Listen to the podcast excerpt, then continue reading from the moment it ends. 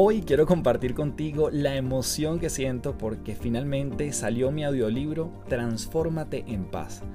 Una invitación a vivir los cambios de nuestra vida en liviandad. Bien sea porque esos cambios los estemos generando nosotros, los estemos provocando o hayan llegado de manera sorpresiva y no hayamos tenido mayor aviso. Puedes encontrarlo en la aplicación y además está únicamente allí que se llama Big B-E-E-K, B alta E-E-K. Te dejo el handle en la descripción del episodio. Tienes 14 días sin costo para utilizar esta maravillosa aplicación que además tiene más de 250.000 audiolibros. Es mi aplicación favorita y por eso decidí también trabajar con ellos en este proyecto y dejarte allí este pedacito de mi trabajo que tiene que ver con el cambio y cómo podemos vivirlo desde la serenidad. Transfórmate en paz ya está disponible, así que dale clic allí en las notas del episodio para que lo lleves en tus oídos y en tu corazón a partir de ahora.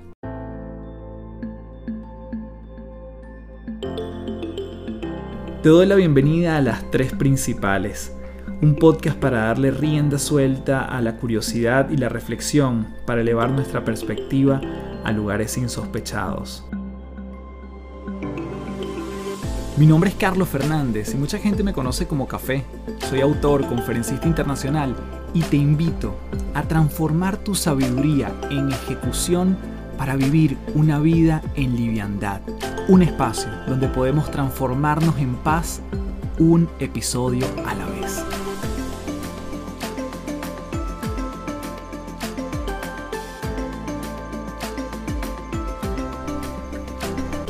Hello, hello, un gusto saludarte. Mi nombre es Carlos Fernández, arroba Café del Éxito.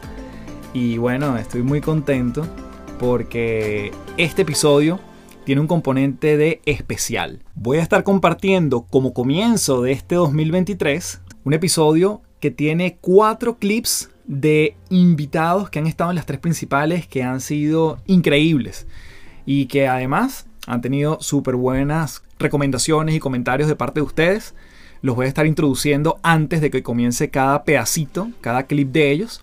Y bueno, esta es una gran oportunidad para que puedas compartir este episodio con más personas que quizás nunca han escuchado las tres principales o que bueno, te interesa que escuche ese pedacito importante. Pero además te voy a dejar el número del episodio para que después lo busques si es que no lo has escuchado, quieres escuchar más o quieres escucharlo otra vez o quieres recomendarle a alguien solo ese episodio sepas el número y después lo busque en la lista de los más de 150 episodios que ya llevamos aquí en este podcast. Así que desde ya comenzamos con este episodio especial. Cuatro grandes invitados aquí en las tres principales. Erika de la Vega, episodio 21 en defensa propia. Interesante, mira, Erika, sabes que una de las cosas que todo lo que comentas tiene que ver con lo que tú dices, en lo que estás, ¿no? Y yo yo la verdad que, bueno, hasta ahora todas las personas con las que quiero conversar, de las que quiero aprender, es porque una cosa es en lo que están y otra cosa es en quienes se han transformado para llegar a lo que están, ¿no? Y por eso era como mi, yo sentía un llamado profundo a conversar contigo, porque si bien en algunos momentos, bueno, yo creo que hay una generación enorme que creció con tu trabajo, que te ha visto, unos que te hemos visto más cerca, otros de más lejitos, pero claramente tú tienes una historia que no podemos obviar y quisiera comenzar por allí, porque ese trayecto que yo en algún momento lo llamé para mí mismo una metamorfosis, cuando yo te vi en lo que estás, en todo el tema del podcast, quizás la palabra reinvención después de toda esta pandemia se puso de moda, pero realmente tú ya la habías adoptado desde hace años o sea, por lo menos desde hace un año que estás con tu podcast. Exactamente. Y hoy se convirtió en, eh, se convierte como en, bueno, lo que es el nuevo normal y la reinvención van de la mano. O sea, eso Total. Y tú te habías convertido como una embajadora de esa palabra, cosa que es como, entre comillas, loco porque tú dices, me adelanté algo que ya se iba a convertir en una tendencia, ¿no? Si tuviera esa visión yo de vida, no te quiero decir dónde estuviera. Pero mm, sí, sí, sí, entiendo lo de la reinvención. Muchas amigas, como que en el momento que pasó, me llamaron y me dijeron, si tú no hubieras empezado a hablar de esto hace un año, yo estuviera perdida. Mm. Y yo también hubiera estado muy perdida. Sobre todo porque, bueno, ya estaríamos hablando del podcast, cosa que todavía no quiero tocar, pero sí siento que tu vida ha estado llena de momentos donde te has transformado una y otra vez. Y quizás echamos la línea de tiempo para atrás Y ahí me gustaría comenzar, bueno, quizás en uno de los momentos más icónicos, que es cuando entras a la radio, que fue tu medio por quizás 20 años, puede ser, que estabas como pez en el agua allí. ¿Y cómo fue ese primer eh, encontronazo con la radio? ¿Cómo llegaste? Mira, yo primero que, que 92.9, yo empecé a hacer televisión antes que radio, pero en un programa de tele mm, que se veía en el Canal 8, ¿sabes? Como Ojo, entrevisté a Chayanne y a Soda Stereo y todo. Yo era una peladita chiquita, no tenía ni idea de cómo preguntar, pero algo tenía ahí. Tenía ganas de trabajar sin importar lo que ganara y me dieron la oportunidad. La dio Miguel Ferrando, que en esa época era un productor de televisión un poco fuerte. Era, ojo, a ver, era en el contexto televisión de esa época, era un, un, tipo que te decía, vos me tenés que pagar a mí porque yo soy el que te está dando la oportunidad, no yo a vos. Y tú así como, bueno, pero este señor se volvió loco. Sin embargo, trabajé con él unos buenos meses y me dio esa oportunidad, sí lo debo decir.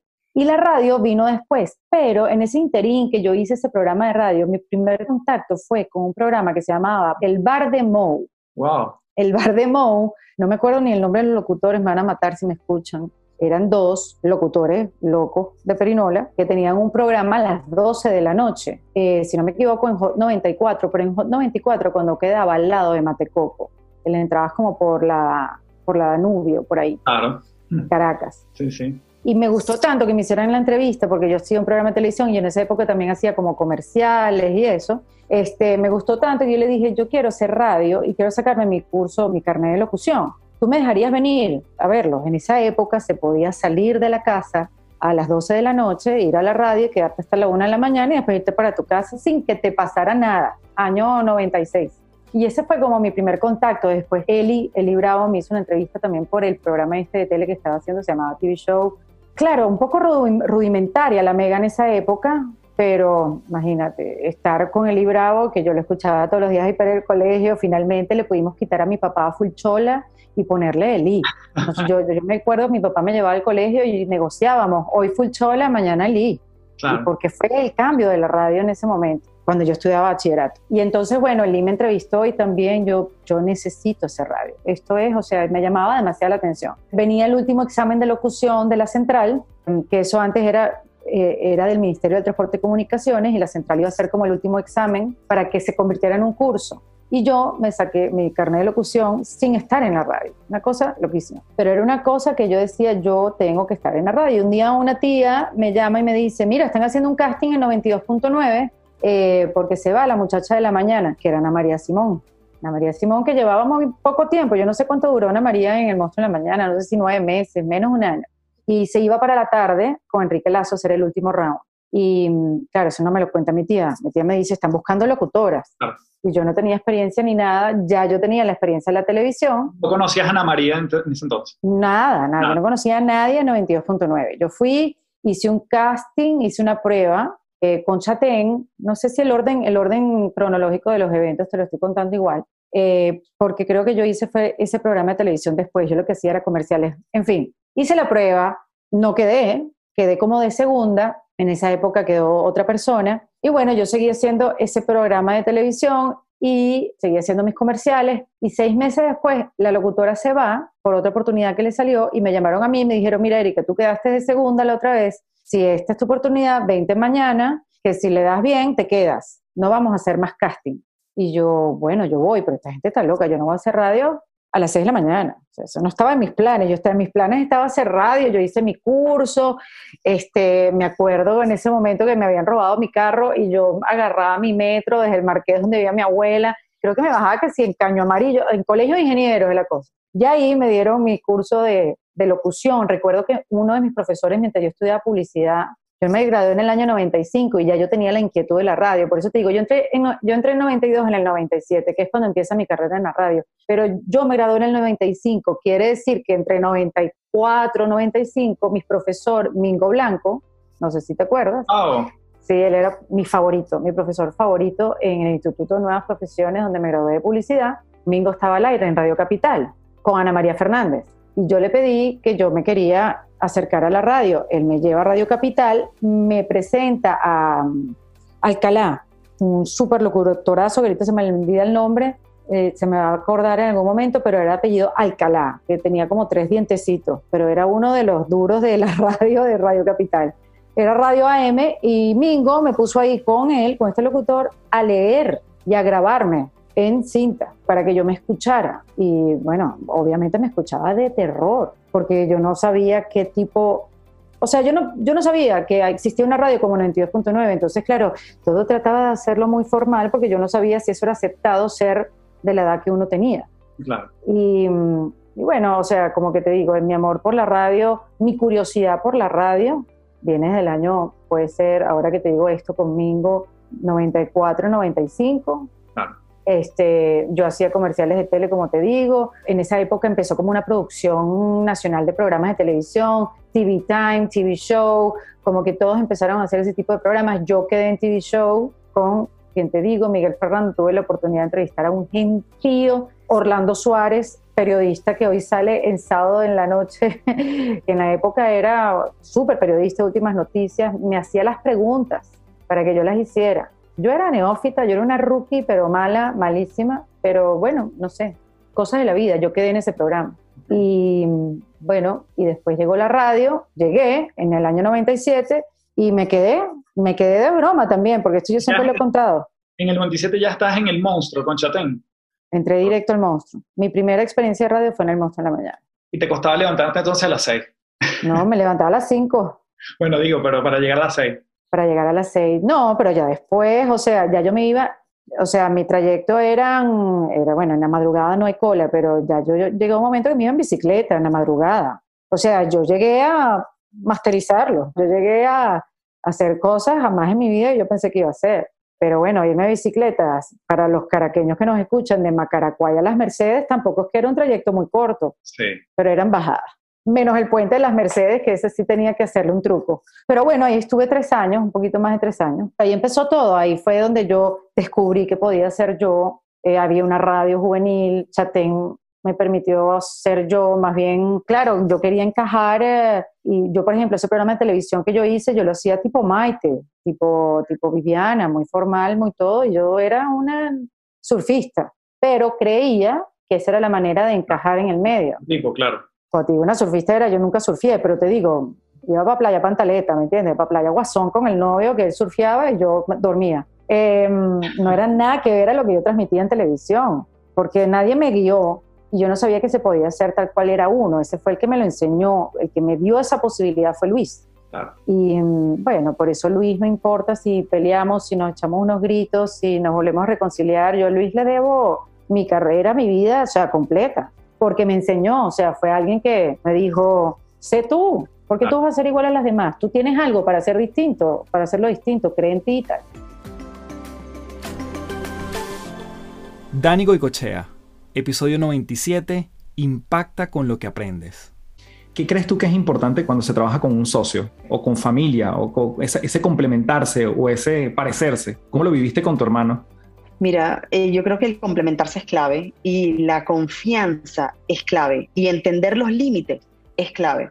Por ejemplo, mi hermano confiaba que yo estaba haciendo el mejor trabajo que yo podía hacer y yo confiaba que él estaba haciendo el trabajo que él mejor podía hacer. Yo jamás metí en sus problemas. En temas financieros yo jamás me metí. Entonces yo creo que confiar en el equipo, tanto en tu familia como en tus socios, es clave. Y ya cuando se pierde la confianza, ahí yo creo que ahí perdimos todo. Hasta ahí no se puede seguir. Cuando empiezas a desconfiar en el trabajo que están haciendo las personas que están contigo, ya la empresa está por mal camino. Y lo otro, que a mí me costó muchísimo café, yo creo que me costó hasta el día que me fui, fue separar lo personal de lo profesional. Al final, Goico es una empresa y tenía un, equipo y tenía unos beneficios y al final tenía alguien a quien le respondíamos que era un fondo de inversión. Entonces, separar eso y, y pensar que esto no es mi familia y mi todo, sino que es una empresa, a veces cuesta muchísimo. Y a muchísimos emprendedores le pasa. O sea, piensas que esto te hablan mal de tu empresa y piensas que te están hablando mal de ti. Ese tipo de cosas hay que empezar a separarlas, a tratar el emocional y decir, esto no es contigo, no se está metiendo contigo, está metiéndose con algo que está pasando en una empresa, en un proceso que se puede mejorar. Y eso también son procesos que uno va aprendiendo. Por lo menos en marketing, yo me acuerdo de los principios que la gente de repente me hacía un review horrible. Por ejemplo, no, que el funalito, que el camarero, que es un pesado. Bueno, yo salía como un tigre, café, a defender a mis chamos. Salía como un tigre, pero tomaba súper personal. ¿Y qué pasaba? Que la cosa iba escalando, porque obviamente yo respondía mal y el tipo me respondía peor. Entonces la cosa no puede funcionar así. Hay que entender que una empresa es una empresa, que cuando uno recibe feedback o cuando algo está pasando, no es personal, no te lo puedes tomar emocional. Tienes que saber racionalizar todas estas cosas y entender que una empresa es un ente, es una sociedad y ya. Dani, fíjate, yo me fui al, al Instagram de Goico, a la primera foto. ¡Wow! Te lo voy a mostrar, la gente que nos está escuchando. ¿Qué te hace sentir? Vamos a ver si lo puedes ver aquí bien. Cuando estás aquí detrás de la barra, un poquito de personas, no sé, 10 personas, probablemente no llegan a 10. Este, Qué fuerte. ¿Qué piensas? 2013, decía pre-opening, faltando detalles. Eso habrá sido algo así como el 22 de enero de 2013. Eso es un espectáculo y ahí hay mucha gente importante en Goico, mucha gente que todavía sigue siendo importante en Goico. Y ver que de eso pasamos, porque bueno, ahí lo que había eran muchísimos amigos, ahí en verdad los que trabajaban eran mi hermano y el cocinero, que el primer cocinero de Goico, que es el negro, que es una persona que ya es mi familia, pues todavía sigue con nosotros, no como cocinero, pero sigue trabajando con nosotros. Y el marroquí que llevó esa mudanza a Goicorit sigue siendo el tipo pues que nos mueva todo, o sea, nos mueve todas las mudanzas a nosotros, hace la mudanza de Goico, es un tipo que ha crecido con nosotros. Y ver que pasamos de ese grupito tan chiquitico a 1500 personas, wow, o sea, es brutal, la verdad. No, y, y me encanta que te muestres así, este, bueno, movida, porque, porque yo lo vi hacia abajo y yo decía, primero las fotos van cambiando, ¿no? Esos típicos filtros de Instagram que uno utilizaba al principio, pero yo creo que esto, esto uno tiene que conectar con, eso, con esos momentos que uno reivindica y, no podemos perder la perspectiva de lo que fuimos, ¿no? De lo que hemos construido. Y, creo que, bueno, obviamente es parte de, tu historia. Dani, en este camino, obviamente ha, ha habido altos y bajos, como tú dices. Eh, quizás disgustos, quizás personas que tuviste que, no sé, desvincular, me estoy, me estoy adelantando quizás, personas que tuviste que salir, decepciones. ¿Cuál fue el momento más duro en Goico que puedas recordar, que tú puedas decir, wow, esto, esto me costó? Aunque tú eres una, vuelvo a repetir, yo creo que tú eres una, mujer bien pragmática, o sea, tú te caes y te levantas relativamente rápido, pero ¿puedes recordar algo que, eh, y qué aprendiste de ese momento? A ver, hay varios. Yo creo que cada salida de alguno de los chamos estuvo con nosotros desde el primer día o que se fue añadiendo, digamos, a las familias al principio, fue difícil. O sea, ese justamente, cada vez que teníamos que salir de alguien que era considerado familia, era esa dualidad, ¿no? De coño, o sea, te adoramos, pero no está funcionando, o sea, no, no está funcionando. Y eso creo que marcaron momentos muy difíciles en, bueno, que, que vamos a recordar.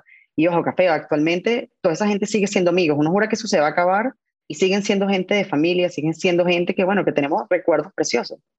Yo diría que cada uno de esos momentos fue difícil. Mm, el día que me fui, para mí ha sido, bueno, uno de los días más difíciles. O sea, tener que pararme al frente de las 1.500 personas, porque además lo hicimos en un Waco Games, que es el evento que hacemos anualmente con todo el equipo. Y para mí, frente a toda esa gente y decirle, señores, me estoy yendo, wow, o sea, o sea, se me quiero la voz, pues así mismo. O sea, fue un momento muy jodido. ¿Qué otro momento así a nivel empresarial hemos tenido difícil? Me, me pusiste así súper a pensar.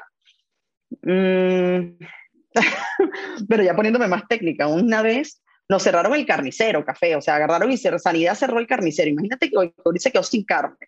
Imagínate el nivel de estrés que nosotros pasamos. O sea, tuvimos que ir corriendo, yo no, la directora de operaciones en ese momento, ir corriendo a buscar carniceros de un día para otro para poder ser, para, para no cerrar los restaurantes. Porque ¿qué pasa cuando cierran los restaurantes? Ponen un gentío en la calle. O sea, es que ya ni siquiera es, bueno, que vamos a dejar de facturar. Es que ahorita, brother, tenemos a, no sé, 600 familias que dependen de esto. O sea, nosotros no podemos dejar de hacer esto. ¿Entiendes? O sea, Goico mañana se muere y hay 1.500 familias que se quedan sin trabajo. O sea, cuando lo pones en esos números, tu responsabilidad y todas las cosas que haces toman una dimensión muy, muy brutal. O sea, ya no es, bueno, vamos a ver qué tal sale esto. No, o sea, fíjate que tienes un gentío que depende de cada una de las decisiones que tome. Y eso, con el tiempo, a medida que va creciendo la empresa, o sea, sientes esa carga aún más fuerte.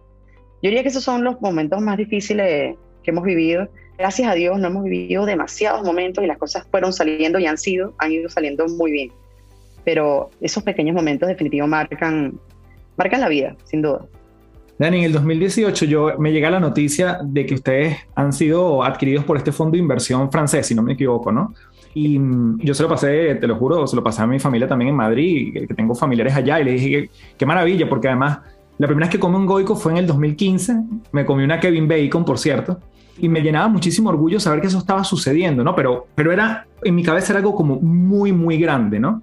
Esto pudieses decir que les sucedió, les llegó o ustedes lo buscaron también de una forma un poco más intencional que esto pasara, que esta fusión sucediera? Mira, Café, te puedo decir que lo buscamos. Nosotros no es que lo buscamos de que vamos a queremos que vender, pero sabíamos que Goico es una empresa que en algún momento tenía que pasar a manos más profesionales, más industriales. Y nosotros lo que hicimos fue adelantarnos, pensar en qué momento era el adecuado justamente para este paso y prepararnos para ese paso. Por eso, por ejemplo, te digo que compramos la franquicia. En ese momento sabíamos que la mejor forma de entregar esta empresa era entregar un 100% de manos muestras, ¿no? Exacto. Era mucho más atractivo. Entonces recompramos esas franquicias.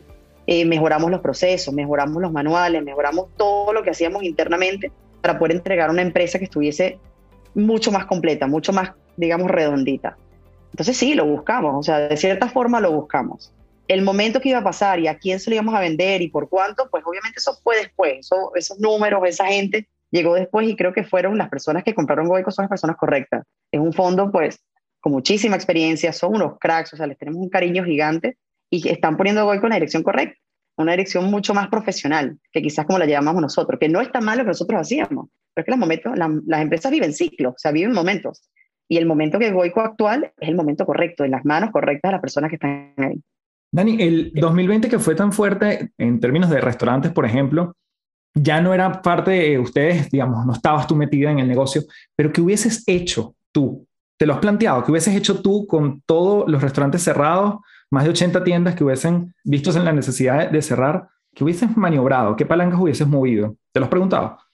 Sabes que trato de no preguntármelo, no mm. preguntármelo porque la verdad es que trato de confiar en que lo que hicieron es lo correcto. Entonces no, no, no le busco cinco patas al gato, o sea, quizás se me hubiesen ocurrido varias cosas, pero es que al final las cosas que a mí se me ocurren que hubiese podido hacer dependían de mil otras cosas más. O sea, cualquier cosa igual depende de que recursos humanos estén funcionando, de que operaciones estuviesen funcionando, o sea, hay demasiados factores en una empresa como para pensar, ah, yo lo hubiese hecho mejor. No, o sea, estoy segura que esta gente es capaz de haber pensado lo que yo pensé, ¿entiendes? Y lo habrán, por ejemplo, borrado apenas vieron que no funcionaba. O sea, hay demasiadas personas inteligentes para tomar decisiones y yo me imagino que la decisión que tomaron en todo lo que hicieron es la correcta. Mm, y si hubieses estado tú allí en ese 2020 como parte de Goico tal cual, CMO en su momento, en términos de marketing, ¿qué crees que hubiese sido lo mejor? O si vuelve a suceder algo, ¿cómo asesoras a tus clientes que están mucho en ese mundo? Que vuelva a suceder algo similar. Mira, yo creo que lo que hicieron fue correcto. De hecho, el equipo de marketing que está en Goico es mi equipo. O sea, yo dejé mi equipo ahí. A los chicos que, digamos, se formaron conmigo en Goico, son ellos los que estaban ahí resolviendo y dando la cara en la pandemia. Ellos lo hicieron muy bien. O sea, ellos hicieron lo que pudieron, lo que pudieron hacer en ese momento tan delicado, porque era muy delicado. A nivel de comunicación era muy delicado. Estaba la plantilla completa de Goico en ERTE, en sus casas. Entonces, ¿Cómo llamas a otra cosa, cómo llamas a otro sentimiento teniendo toda tu plantilla, por ejemplo, en casa? Es complicadísimo. Yo creo que yo hubiese actuado de la misma forma. Ahora, después de una pandemia, yo creo que todos también aprendimos cosas. Estoy segura que tanto Goico como nosotros vuelve a pasar algo así y a ver, habremos aprendido lo que pasó y actuaremos de forma diferente. Pero, ¿qué haría yo con mis clientes? O sea, lo que hice. Yo lo que hice fue invitarlos a comunicar, invitarlos a ser honestos, a ser auténticos, a, a encontrar sus propósitos y a justamente tratar de asociarse a él, ¿no? a su propósito, a sus valores y no tenerle miedo. Al final era un momento para comunicar autenticidad, para comunicar las bases de nuestra marca y no intentar vender. Bueno.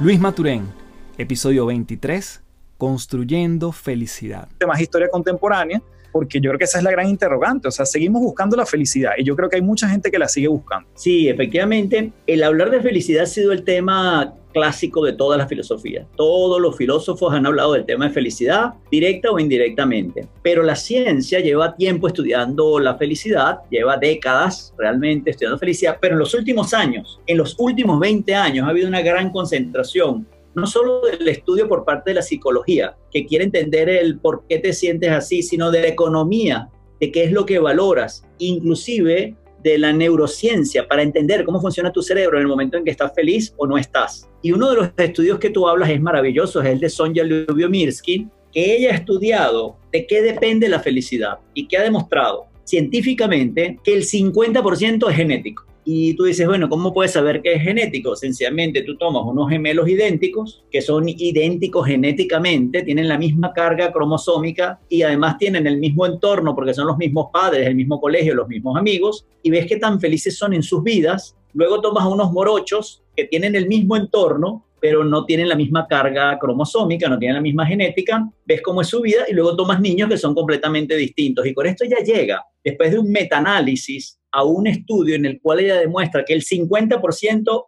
te viene genéticamente. No puedes hacer nada. Viene en tus genes. Hay personas que tienen predisposición a ser más felices que otros. 40% es tu actitud ante las situaciones. Eso lo puedes desarrollar. Y solo el 10% es el entorno, lo que acontece fuera de ti. Y ese es otro de los mitos. Siempre pensamos que si yo cambio el entorno, voy a cambiar la felicidad. La realidad es que la forma como interpreto el entorno, realmente ahí es donde está la felicidad. Y de ahí viene la frase que la felicidad es de adentro hacia afuera y pensamos que es de afuera hacia adentro, refiriéndome a que es el entorno lo que determina mi estado de ánimo, mi felicidad, mi bienestar. Y la realidad es que es la forma como yo quiero ver ese entorno y es una decisión mía que tengo que ir desarrollando con una serie de prácticas. De ahí también viene el término de Sonja Lyubomirsky, que muchas veces nos confundimos porque hablamos de la búsqueda de la felicidad. Buscamos la felicidad, cuando la realidad es que la felicidad no se busca ni se encuentra, sino que se construye, porque la felicidad es un trabajo duro que hay que hacer todos los días con una serie de ejercicios, pero entonces construyes tu felicidad. Realmente no, ni la encuentras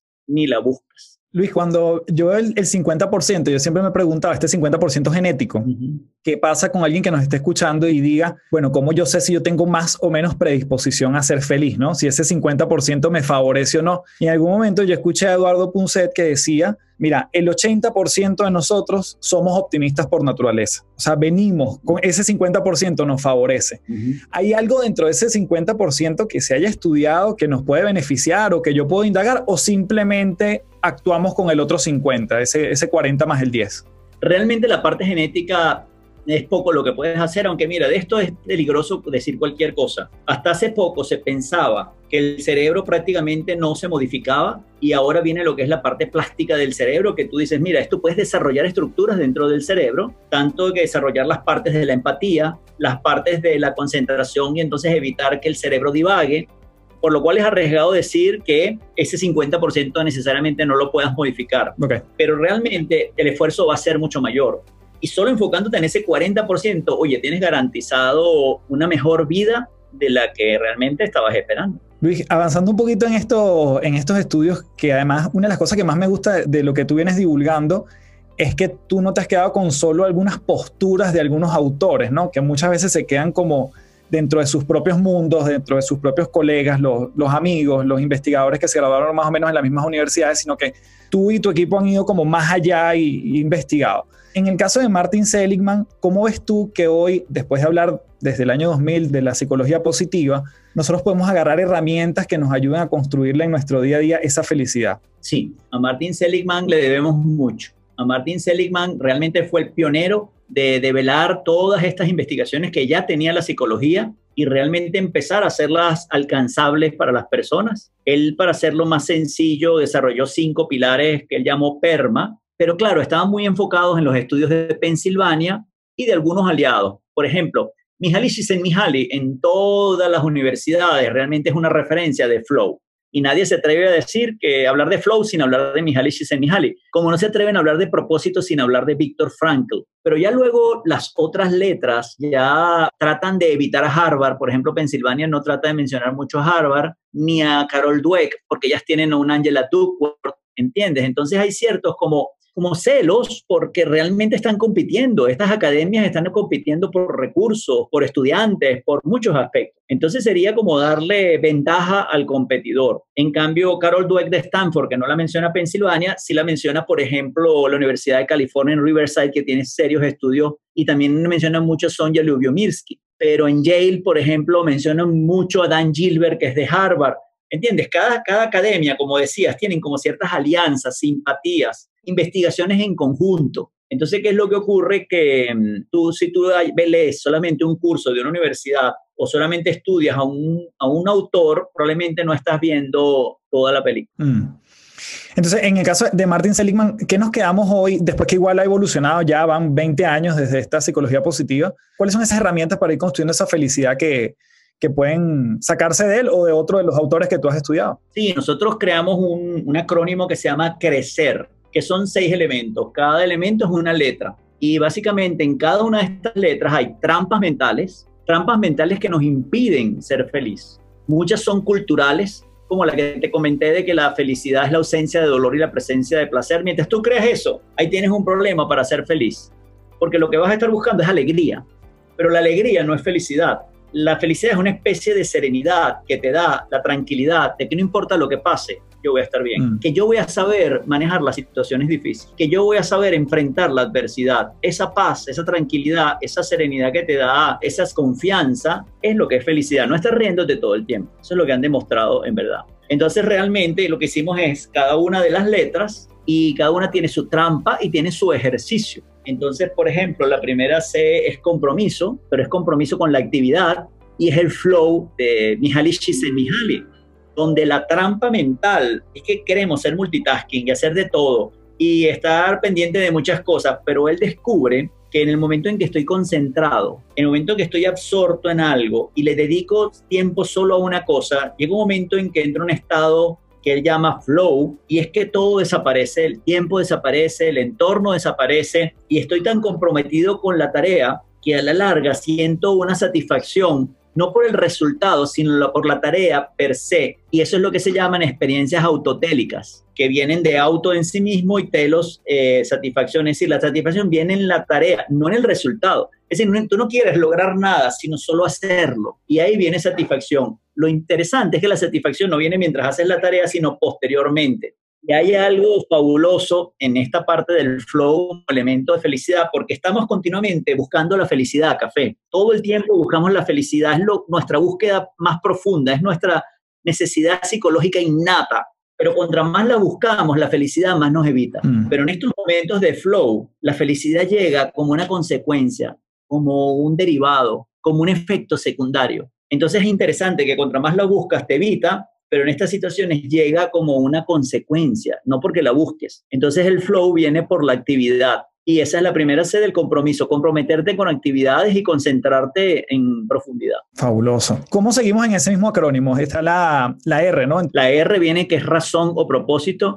Ahí la gran figura es Víctor Frankl, que estudió en cómo el propósito le da sentido a la vida de las personas, hasta el punto de él identificó que ese fue el elemento que permitió a los que pudieron sobrevivir a los campos de concentración ese era el elemento que tenían en común, ese el que tenían un propósito, tenían algo que hacer después del campo de concentración. Mm. Porque él decía, describe en su libro El hombre en busca de sentido, que no teníamos suficiente comida para mantenernos vivos. Recordemos que Víctor Frankl es doctor, es psiquiatra, es neurocirujano, pero él conoce bien el funcionamiento del cuerpo humano. Y él dice, no teníamos comida suficiente para estar vivos. Es decir, un ser vivo no puede mantenerse con esta cantidad de ingesta calórica. No teníamos abrigo para soportar un invierno europeo. No teníamos. Lo único que nos mantenía vivos tenía que ser entonces algo en nuestras mentes, porque el cuerpo no estaba diseñado para soportar estos rigores. Y él sintetiza que realmente era el tener un propósito, un sentido, algo por lo cual vivir lo que los mantuvo vivos. Y de hecho él crea una corriente, la tercera escuela de psicoterapia de Viena, después del psicoanálisis de la escuela de Adler, que es la logoterapia, que es ayudar a las personas a encontrar un sentido, porque cuando tú encuentras un para qué, eh, encuentras cómo resolver el cómo, que eso ya lo dijo a finales del siglo XIX eh, Friedrich Nietzsche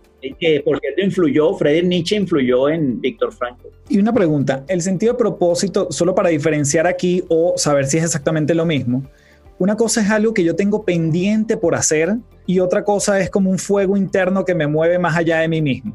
¿Es lo mismo o yo puedo decir, mira, a mí me queda pendiente por ver, no sé, la graduación de mi nieto y eso es algo que yo quiero vivir? ¿Eso se puede interpretar como propósito o hay otra cosa, otro significado de propósito? Ese quizás qué bueno que lo dices porque quizás es uno de los grandes mitos para encontrar propósito. Siempre vemos propósito como que es algo personal, pero eso son metas. Víctor Frankl dio la receta para encontrar propósito y tienes que pasarla por ese tamiz. Tiene que estar fuera de ti. Entonces tú dices, tú quieres ver graduarte a tus hijos, está fuera de ti, por lo cual pasaste el primer tamiz. Y lo otro es que tiene que tener el verbo servir o amar. Tú amas a tu hijo y por eso lo quieres ver graduarse, entonces el amor de ver graduarte a tus hijos es un propósito, pero el servir a otros o servir a una causa también es un propósito. Entonces el propósito lo encontramos o lo construimos, porque ese es otro de los casos igual que la felicidad, cuando servimos o amamos a otros. Entonces, ese es uno de los grandes mitos. No sé dónde encontrar el propósito. El otro es que creo que el propósito tiene que ser algo enorme, maravilloso, que sea inspirador, y la realidad es que no tienes un solo propósito en tu vida, tienes muchos propósitos. Tienes un propósito de familia, tienes un propósito con tus hijos, tienes un propósito en tu trabajo, tienes un propósito con la comunidad, tienes un propósito con la sociedad. Y tienes que acostumbrarte a que tienes muchos propósitos, porque cuando tratas de buscar el gran propósito y no construir tus pequeños propósitos, realmente te encuentras al final de tu vida sin sentido, porque buscaste el gran evento. Mm. Y la verdad es que no es así. De hecho, también han demostrado que el propósito cambia en el tiempo que lo que es tu propósito hoy no lo va a hacer dentro de 10 años, ni lo va a hacer dentro de 30 o 40. Y la demostración de esto es que la Madre Teresa de Calcuta, en sus primeros años, ya como religiosa, su propósito no era ayudar a las personas, su propósito era educar a las personas. Ella trabajó 20 años en Irlanda en educación, ella no ayudaba a las personas en sus primeros años, pero claro, en algún momento tiene otra inspiración, otra, otros estímulos que la llevan a un nuevo propósito, pero tu propósito no dura en el tiempo. Eli Bravo, episodio 64, Transformación Interna.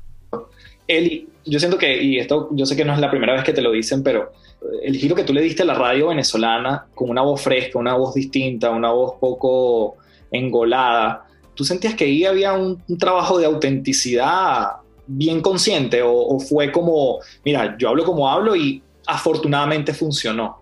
sí, bueno, pero fíjate que hoy en día que trato de utilizar parte de mi experiencia para poder eh, tocar temas como la autenticidad, que es fundamental cuando estamos hablando de, crecimiento, desarrollo personal, incluso de salud mental, la autenticidad es muy importante.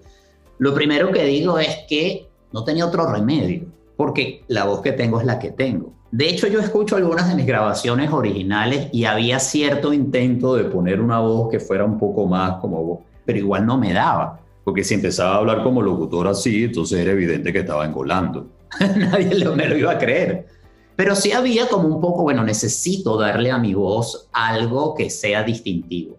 Y rápidamente me di cuenta que lo distintivo no tenía que ver con la profundidad, si era más grave, sino con lo que estaba diciendo.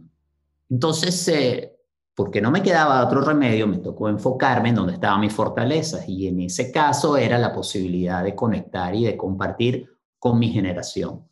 Porque cuando tú hablabas de cualquier cosa, del programa que yo hice, por un periodo corto, ese periodo comenzó en septiembre del año 92 y terminó en diciembre del 94. Y me acuerdo muy bien porque sucedieron eventos nodales que fueron un cambio importante en mi vida en eso, que, que es otra historia, pero Fíjate que estamos hablando de poco más de dos años. Pero yo me enfoqué mucho en, hacer el contacto con el oyente que tenía mi edad o, éramos de la misma camada generacional y el poder hablar como hablábamos nosotros en ese momento fue lo que generó una identificación. Había allí como una empatía muy especial. Era como, oye, este tipo de la radio habla como hablo yo no como hablan otros locutores, importantísimo, maestros míos de la radio, pero era otro momento. Entonces eso fue lo que generó, yo diría que en buena manera era un proceso inconsciente, empecé a caer en cuenta de ello a medida que sucedía o mm, lo comentaba en algunos foros cuando me invitaban, por ejemplo, a las universidades a dar charlas, y ahora lo puedo ver con más perspectiva. Pero al final, Carlos, no tenía otra alternativa. Es decir, o conectaba por la voz cálida que era la tradicional que no la tenía o por la capacidad de decir algo que me interesara a mí y a la audiencia, que ahí sí podía trabajar. Entonces, para cerrar este punto de la autenticidad, alguien que nos está escuchando que dice, oye, me, me, cuesta mostrar mi verdadera voz, normalmente me comparo con otro, cuando, bueno, ni hablar de toda la explosión de redes sociales, que tengo que salir en un video o que quiero mostrar un story o que quiero hacer algo, ¿Cómo buscar esa voz, Eli, que en, ti fue la no opción o la no otra opción? Eh, mm. ¿Algún elemento para eso? Claro, lo primero, y con esto voy a tocar un punto de tu pregunta anterior, esa voz va cambiando en el tiempo. Si algo nos podemos permitir, y creo que debemos permitirnos los seres humanos, es cambiar. Es decir, uno tiene el derecho a cambiar, a cambiar de opinión, a cambiar de intereses, a cambiar. Si tenemos un periodo de vida, un ciclo de vida que es limitado, qué maravilla poder cambiar, e irnos adaptando y abriéndonos a cosas nuevas y permitirnos experimentar cosas nuevas. Eh, para conectar con eso de la voz, y al final podemos utilizarlo en un sentido más metafórico y simbólico, yo creo que parte de un proceso que va de adentro hacia afuera, en donde hay una verdadera introspección en saber quién eres realmente y cuáles son esas expectativas tuyas y cuáles son las de otros para decidir con cuáles te quedas, cuáles son los mandatos familiares que has recibido que no quieres más cargar con ellos, cuáles son a veces las limitaciones culturales o sociales en las que has creído. O sea, hacer un balance de quién eres y poder conectar exactamente con lo que a ti te interesa y no tener que vivir la vida en función de otros. Voy a volver aquí un poco al, al tema de ser público y de trabajar en la radio. Cuando tú escuchabas cualquier cosa, me imagino que estabas yendo al bachillerato, ¿sabes? Eras un adolescente y yo era, vamos a decir, un adulto joven, tenía probablemente 24 años. Me tocó algo que fue muy impactante, que de repente estaba mi cara por todas partes en comerciales de televisión, vaya, me invitaba a la gente a, hablar a universidades y fue así como muy sorpresivo, yo era muy joven. Un amigo, Alberto Barrera Chisque, un gran escritor venezolano, escritor de telenovelas, tiene, ah, bueno, ganador del premio Heraldo, súper escritor. Una vez me lo encuentro en México y él me dijo, oye, ¿tú cómo vas a manejar esto de la fama y qué vas a hacer después? Su pregunta fue muy inteligente. A mí en ese momento me agarró un poco de sorpresa y ahora la entiendo, porque él estaba hablando con un chico de 25 años y decía, bueno, pero cuando tengas 30, ¿qué? Esa era su pregunta. Y ahí rápidamente pues me di cuenta que si yo iba a estar valorando mi trabajo en función de lo que los otros pensaban de mí, y en el espacio público eso es muy fácil de caer en esa trampa, iba a vivir no solamente en una eterna insatisfacción, sino en una situación muy inestable, porque el gusto de la gente puede variar y de repente un día no les interesaba más el trabajo que hacía. Significa eso que entonces ya había perdido valor quién era. Eso me llevó entonces a apuntar el, lente hacia adentro y ver qué era lo que me importaba a mí, realmente me resultaba satisfactorio y buscar una manera de conectar con las personas. Pero eso no significaba que le tenía que gustar a todo el mundo, que siempre iba a ser exitoso o que no iba a pasar por momentos que podría denominar de, caída, incluso de fracaso. Y el poder entender eso me dio más libertad, libertad de poder hacer las cosas a mi manera. Y cuando estás hablando de las redes sociales, yo creo que ese es un espectro en donde fácilmente caemos en esa adicción de la popularidad en el mundo de medios que yo crecí, de medios tradicionales, significaba el rating o la audiencia, lo que decía esa medición. Hoy en día es una cosa instantánea, es el like, el compartir, qué me están diciendo. Y eso puede ser fascinante en términos de montar una plataforma que te dé visibilidad y la viabilidad de un negocio, que está muy bien, pero por otro lado te puede agarrar por el cuello y te puede asfixiar, porque la vida se te va precisamente en agradar a una audiencia que es muy frágil y que puedo olvidar rápido. Wow, qué importante eso que, que dices, porque claro, escuchándote, tú has migrado a diferentes formatos, has cambiado las reglas del juego, sobre todo en medios tradicionales, quizás en toda la década de los 90. Yo me acuerdo del de, el programa La Radio Global. Creo que eran las tardes, porque yo estaba en el carro, pero ya estaba devolviéndome a la casa, lo escuchaba con mi papá. Y wow, también era otro momento donde tú decías, Eli está hablando con alguien que está en Madrid, pero él está en Miami y yo estoy en Caracas. Eso hoy es muy, obviamente es demasiado obvio, es muy normal, pero también te atreviste a hacer algo distinto. Y este punto de la radio global quería enfocarlo por dos vías conectando con la pregunta anterior. Uno, Eli Bravo siempre ha pensado que va a conectar con una audiencia porque hay un mensaje relevante y la audiencia aparecerá esa es mm. mi primera pregunta. Esa es buena. Eso, yo creo que es parte de lo que venías diciendo, ¿no? O sea, tú dices, mira, me comunico, tengo algo que entregar y la audiencia estará. Yo apuesto que esa audiencia va a aparecer, aunque claramente no es la misma de cualquier cosa, ni de tipo la NARTS. Sí, sí, sí, totalmente. Y fíjate que ahí hay una diferencia entre lo que era trabajar en un medio tradicional y lo que es hoy en día crear tu plataforma digital. En tu plataforma digital tú puedes hacer esa prueba porque al final depende de ti y lo que muchas veces aparece ese público, o sea, aparece quien está interesado en lo que estás haciendo. En los medios tradicionales es distinto porque estás utilizando la plataforma de otro y entonces la inversión es de otro y el medio te puede decir, mira, no, pero estás trabajando para mí, deberías hacer esto así o de otra manera. Yo tuve la fortuna de trabajar en Unión Radio y en el circuito Éxitos en Venezuela, en donde me dieron mucha confianza y rango de acción Y en algunos momentos, pues sí había la presión de necesitas conservar un nivel de audiencia, hay que vender eh, comerciales, o sea, había un compromiso, pero me daban el espacio para yo poder crear y poder cambiar. Eso fue muy, muy beneficioso. Entonces, sí había la, necesidad de mantener una fidelidad con la audiencia allí y yo jugaba en encontrar ese punto, lo que llaman aquí el sweet spot, ese punto así dulce, ¿no? En donde yo podía hacer lo que quería y como empujar un poco a la audiencia y a la vez mantener la relación con la audiencia.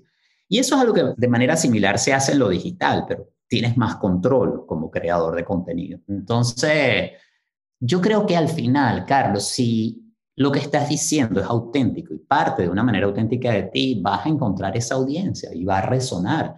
Y lo importante también ahí es determinar cuál es la audiencia que quieres, de qué tamaño es, qué es lo que estás buscando. Es decir, si, si quieres ser el influencer, que es una palabra que a mí me causa un poco de alergia, pero el influencer de los dos millones de followers, bueno, eso es un objetivo y está bien. Ahora, si tú con tus 5000 eres completamente feliz y puedes mantener lo que tú quieres mantener, también eso es éxito. En otras palabras, para Café del Éxito, el medir el éxito es una de las cosas más importantes, medir un éxito que está bajo tus parámetros, no bajo los parámetros de otros. Eso también es fundamental y toca lo que mencionábamos anteriormente sobre curiosidad, intereses y, cómo ser auténtico. Maravilloso. Yo después de ese programa, compré ese libro que era la recopilación de las entrevistas. Porque además tú, tú entrevistaste allí a Carlos Andrés Pérez, a Charlie García, a Rigoberta Menchú, o sea, era mucha gente de altísimo impacto que, a ver, en una era como la que estábamos hablando antes, donde el Internet no estaba tan a la mano, yo descubrí muchos personajes gracias a eso, o sea, realmente era global lo que, la conexión que te permitía. Hay una frase de Rubén Blades que está en tu libro, que él dice que la vida es una invitación a bailar y que uno baila lo mejor que pueda. ¿Qué es la vida para ti, Eli? me encanta esa frase, es que no me acordaba de, eso de Rubén, pero me parece muy bueno. Y voy a hacer énfasis en bailar lo mejor que pueda. No te están pidiendo que bailes perfecto ni que bailes bien, sino que bailes lo mejor que puedas y a tu ritmo. Fíjate que qué buena esa frase de Rubén. Eh, yo lo usaría mm, en el mundo de la navegación, que me gusta mucho, la navegación a vela, y la vida es saber balancear el rumbo y la deriva. Hay una de las cosas que me encanta de un velero, es que no va en línea recta. Tú nunca estás como quizás con un auto, que tú vas por la carretera y si es una recta, va derecho. El velero no, el velero se mueve acá para allá, influye en las mareas. Y hay algo que se llama la deriva, que es lo que ocurre por la acción del agua y de las corrientes sobre el barco, que a veces tú estás apuntando tu barco a un lugar, pero en realidad él, se está moviendo para otra parte. Es un fenómeno, al que le guste la matemática, se va a acordar de los vectores, pero no lo voy a revivir el trauma de las clases de matemática. Pero en último caso, lo que dice es que, mira, el, el velero tiene su manera de moverse. Entonces tú puedes apuntar para un lado, él se va moviendo para otro y lo que necesitas es lograr ajustar tus velas y tu timón para llegar a donde tú quieres. Y eso se hace con paciencia y lo mejor que pueda. Voy a agarrar esa frase de Rubén. Bien, espero que hayas disfrutado de este episodio especial de las tres principales. Puedes compartirlo con más personas que creas que le pueda sumar valor y aprovechar estas cuatro grandes entrevistas. Y por supuesto, tienes la reseña en las notas del episodio para que te puedas ir directamente a cada una de ellas y explorarla con más detalles. Puedes dejarme tu review en Apple Podcast y tu valoración en Spotify. Como siempre me despido diciéndote, transfórmate en paz. Muchísimas gracias. Chao, chao.